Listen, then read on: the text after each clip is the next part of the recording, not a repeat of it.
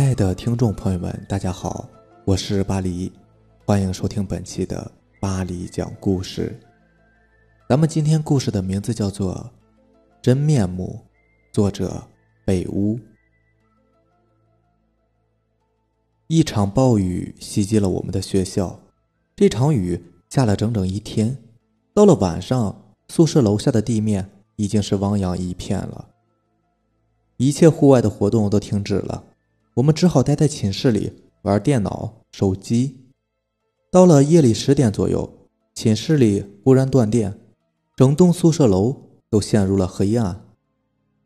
我们三个室友都是重度手机使用者，停电的时候，三部手机都没有电了。幸好寝室里有备用的蜡烛，当室友张赫摸索着点上一支蜡烛之后，寝室里终于有了些许的光亮。就在这时，坐在床上的方昭忽然盯着张赫，叹了口气：“唉，这让我想起了去年停电的时候发生的一件事。在停电之夜，听故事就成为了唯一的娱乐。习惯晚睡的我们实在是没有别的消遣方式了，就围坐在方昭的床前，想要听听他究竟想到了什么有趣的事情。”昏黄的烛光下，方昭怔怔地盯了蜡烛一会儿，终于开始了讲述。一年前的一个晚上，我和女朋友赵慧去了网吧上网，回来的时候，天忽然下起了大雨，没有办法，我们只好在学校门口的门卫室避雨。门卫室里没有一个人，门卫刘叔应该是被大雨隔在什么地方了。在门卫室的桌子上。就点着这样一支蜡烛，说着，方舟指了指张赫手上的蜡烛。那天晚上雨越下越大，丝毫没有停止的意思，夜色也越来越浓重。方舟和赵慧实在是太累了，就趴在桌子上睡着了。不知道过了多久，方舟醒了过来，他发现蜡烛不知道什么时候熄灭了，周围一片黑暗。方舟马上拿出打火机，点上蜡烛，再次趴在了桌子上。过了一会儿，就在他即将再次进入梦乡的时候，他忽然听到旁边有人发出一声短促的吹气声音。他再次睁开眼睛，发现蜡烛又熄灭了。当时我没有太在意，以为是赵慧吹灭了蜡烛，因为赵慧休息的时候不喜欢有光亮。我再次拿出打火机。点上了蜡烛，接着就趴在了桌子上。谁知道我刚一趴下，又是“呼”的一声，蜡烛又被吹灭了。我和张贺忍不住对视了一眼。现在我们两个终于知道方舟所讲的是一个怎样的故事了。方舟第二次点蜡烛的时候，赵慧一直趴在桌子上没有动，他怎么可能这么快就吹灭了蜡烛呢？想到这里。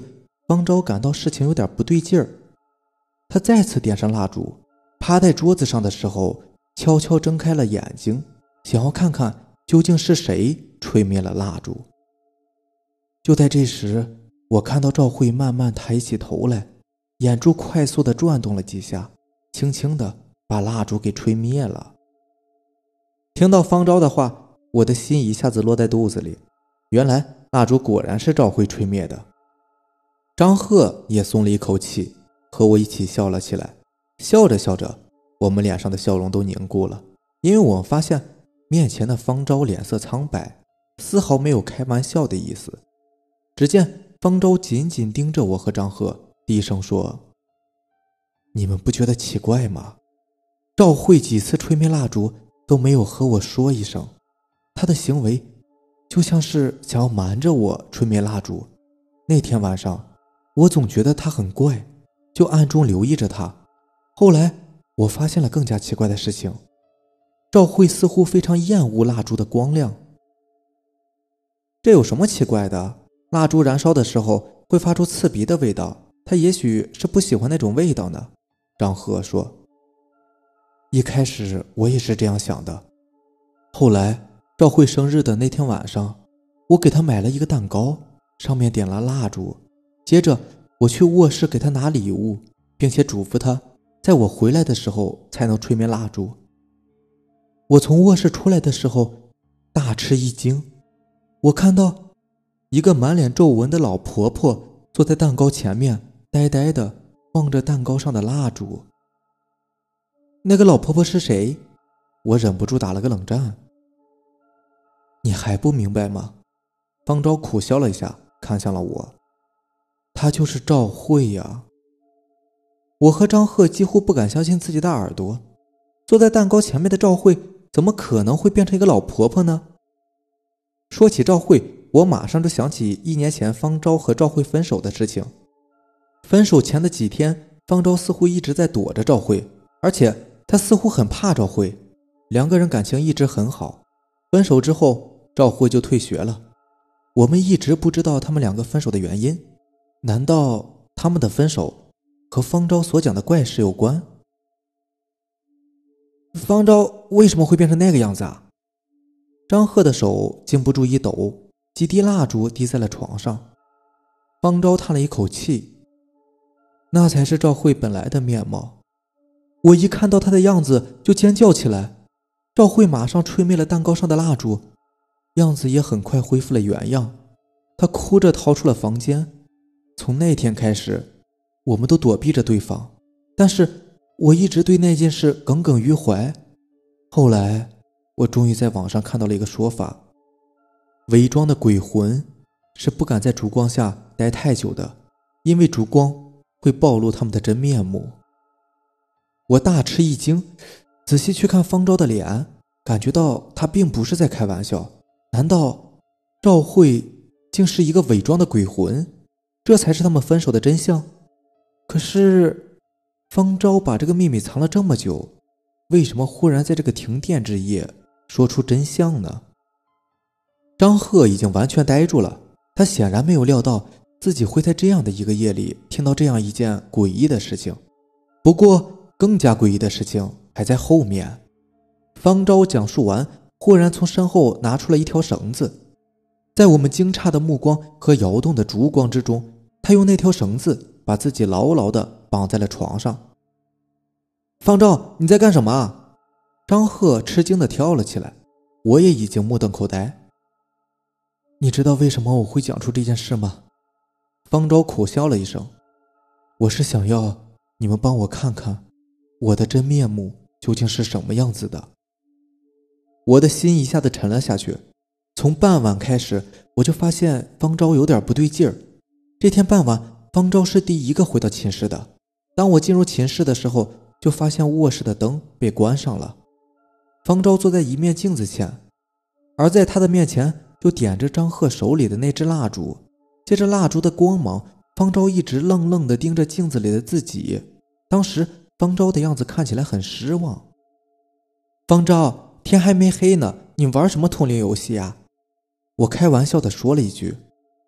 我清楚的记得，听到我的话，方舟脸上失望的表情一下不见了，他的眼睛亮了起来。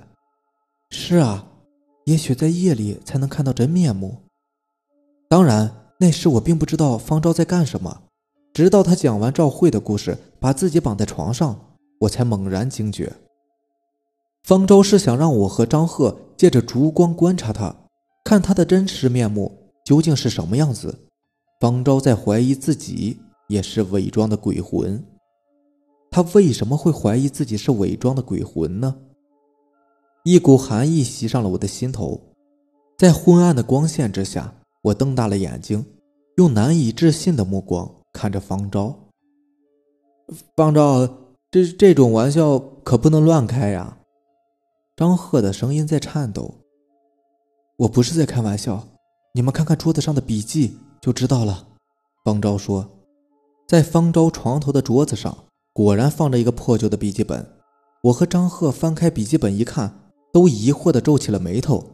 笔记本上只写了三个人的名字，每个名字的前面都标注着日期，最后一行却只有日期，没有名字。我怎么也看不出来。这三个名字和方昭的诡异行为有什么关联？这三个人都是赵慧的前男友。赵慧退学之后，他们全都人间蒸发了。我曾经用很长的时间调查过他们，可是根本无从查起。就像……说到这里，方昭停顿了一下，终于说出了自己的真实想法。就像他们根本就不存在于这个世界。刹那间，我终于明白了方昭为什么会认为自己是一个伪装的鬼魂了。从方昭的调查结果来看，只有一种可能了：赵慧的三个前男友全都是伪装的鬼魂。在赵慧暴露之后，他们也随着赵慧离开了。身为鬼魂的赵慧找同类谈恋爱是一件很正常的事情。他最后为什么会找上方昭呢？方昭一定一直在思考这个问题，努力寻找答案的方昭终于察觉，也许答案非常简单，方昭很可能也是他的同类。想到这里，方昭的真实目的在我心中清晰起来。他之所以在停电之夜说出赵慧的故事，并且把自己绑在床上，就是为了让我和张赫。看看他的真实面目究竟是个什么样子，因为连他自己也不知道自己的真面目。不知道因为什么原因，他甚至不知道自己的真实身份。当然，他究竟是不是鬼魂，要通过烛光测试才能知道。我把自己的想法说了出来，方昭点头表示同意。我果然猜对了。知道真相之后，张赫的脸色更白了。他怔怔地思考了一会儿，忽然摇了摇头：“你们两个不要开玩笑了，我不相信你们的话。想要测试的话，你们两个测试吧，我先睡了。”说完，张赫就转身钻进了自己的被窝，用被子蒙住了自己的头。我把自己绑起来，就是想告诉你们，就算我的真面目真的是鬼魂，也不会伤害你们。方昭叹息了一声，没想到张赫这么胆小，那。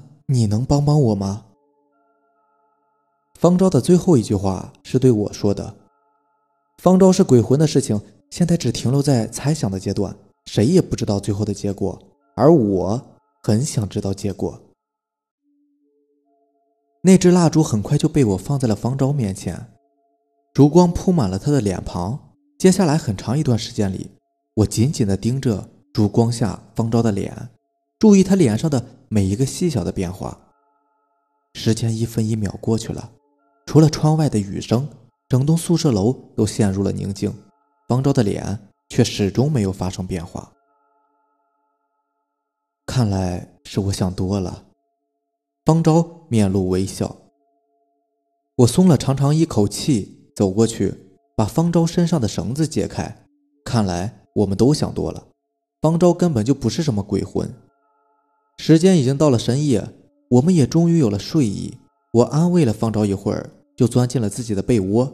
吹灭蜡烛之后不久，我就进入了梦乡。不知道过了多久，我感觉有人在晃动我的身子，同时张赫的声音在我身边响了起来：“别说话，跟我出来一下。”张赫的声音听起来很紧张，似乎有什么要紧的事情要对我说。我急忙下床，和他来到了漆黑的走廊里。我告诉你一件事，你千万不要怕。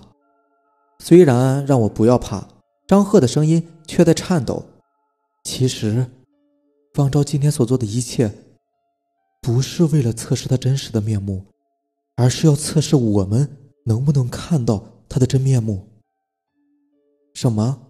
你想想，一个人从四五岁的时候就有了记忆，怎么可能不知道自己的真面目呢？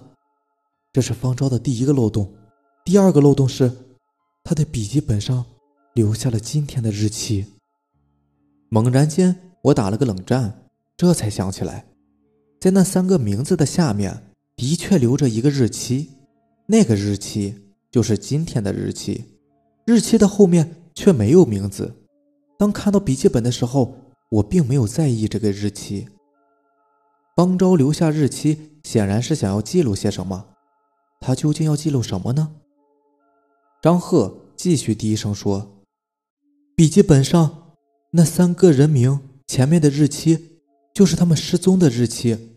可是，一看到那三个日期，我就发现，那是我们学校上三次停电的日子。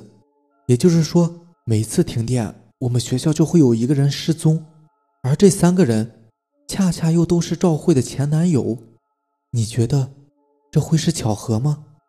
这绝对不是巧合。第三个漏洞就比较明显了。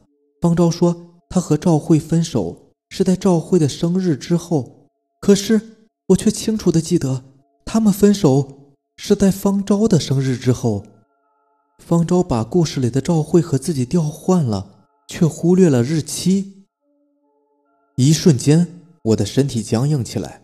如果张赫的推测是真的，那么真相就应该是这样的：在门卫室的时候，不停吹灭蜡烛的人是方昭；在方昭生日当天，在烛光下露出真面目的也是方昭。方昭才是那个伪装的鬼魂。可是今天晚上。方昭为什么没有在烛光下露出真面目呢？方昭记在笔记本上的每一个人都失踪了，这当然和方昭有着莫大的关系。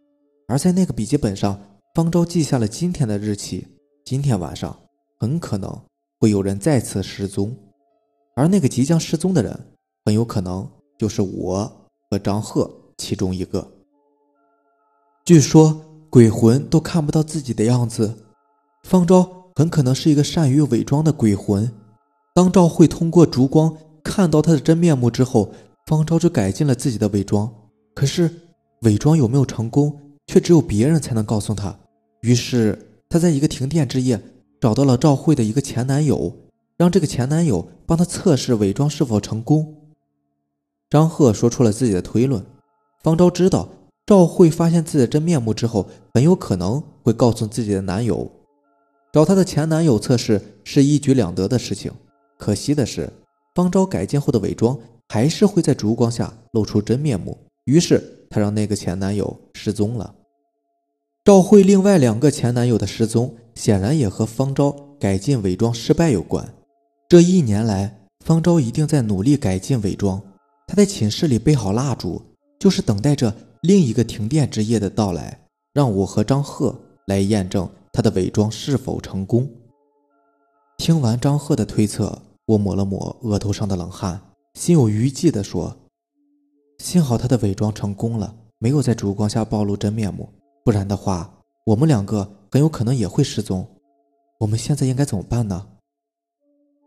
黑暗里却似乎没有了张赫的声音，他似乎是在思考着什么。我以为早已经猜测出真相的张赫一定想好了摆脱方昭的方法。可是，他却没有回答我的问题。过了一会儿，我终于不耐烦起来，低声说：“他的伪装成功了，也许就不会对我们下手了。”忽然，前面的黑暗里传来张赫的声音：“他的伪装并没有成功。”什么？我吃了一惊。如果他的伪装成功了的话，你就不会相信我的推测了。一种异样的感觉。忽然袭上了我的心头，因为我发觉张赫的声音有点不对劲儿。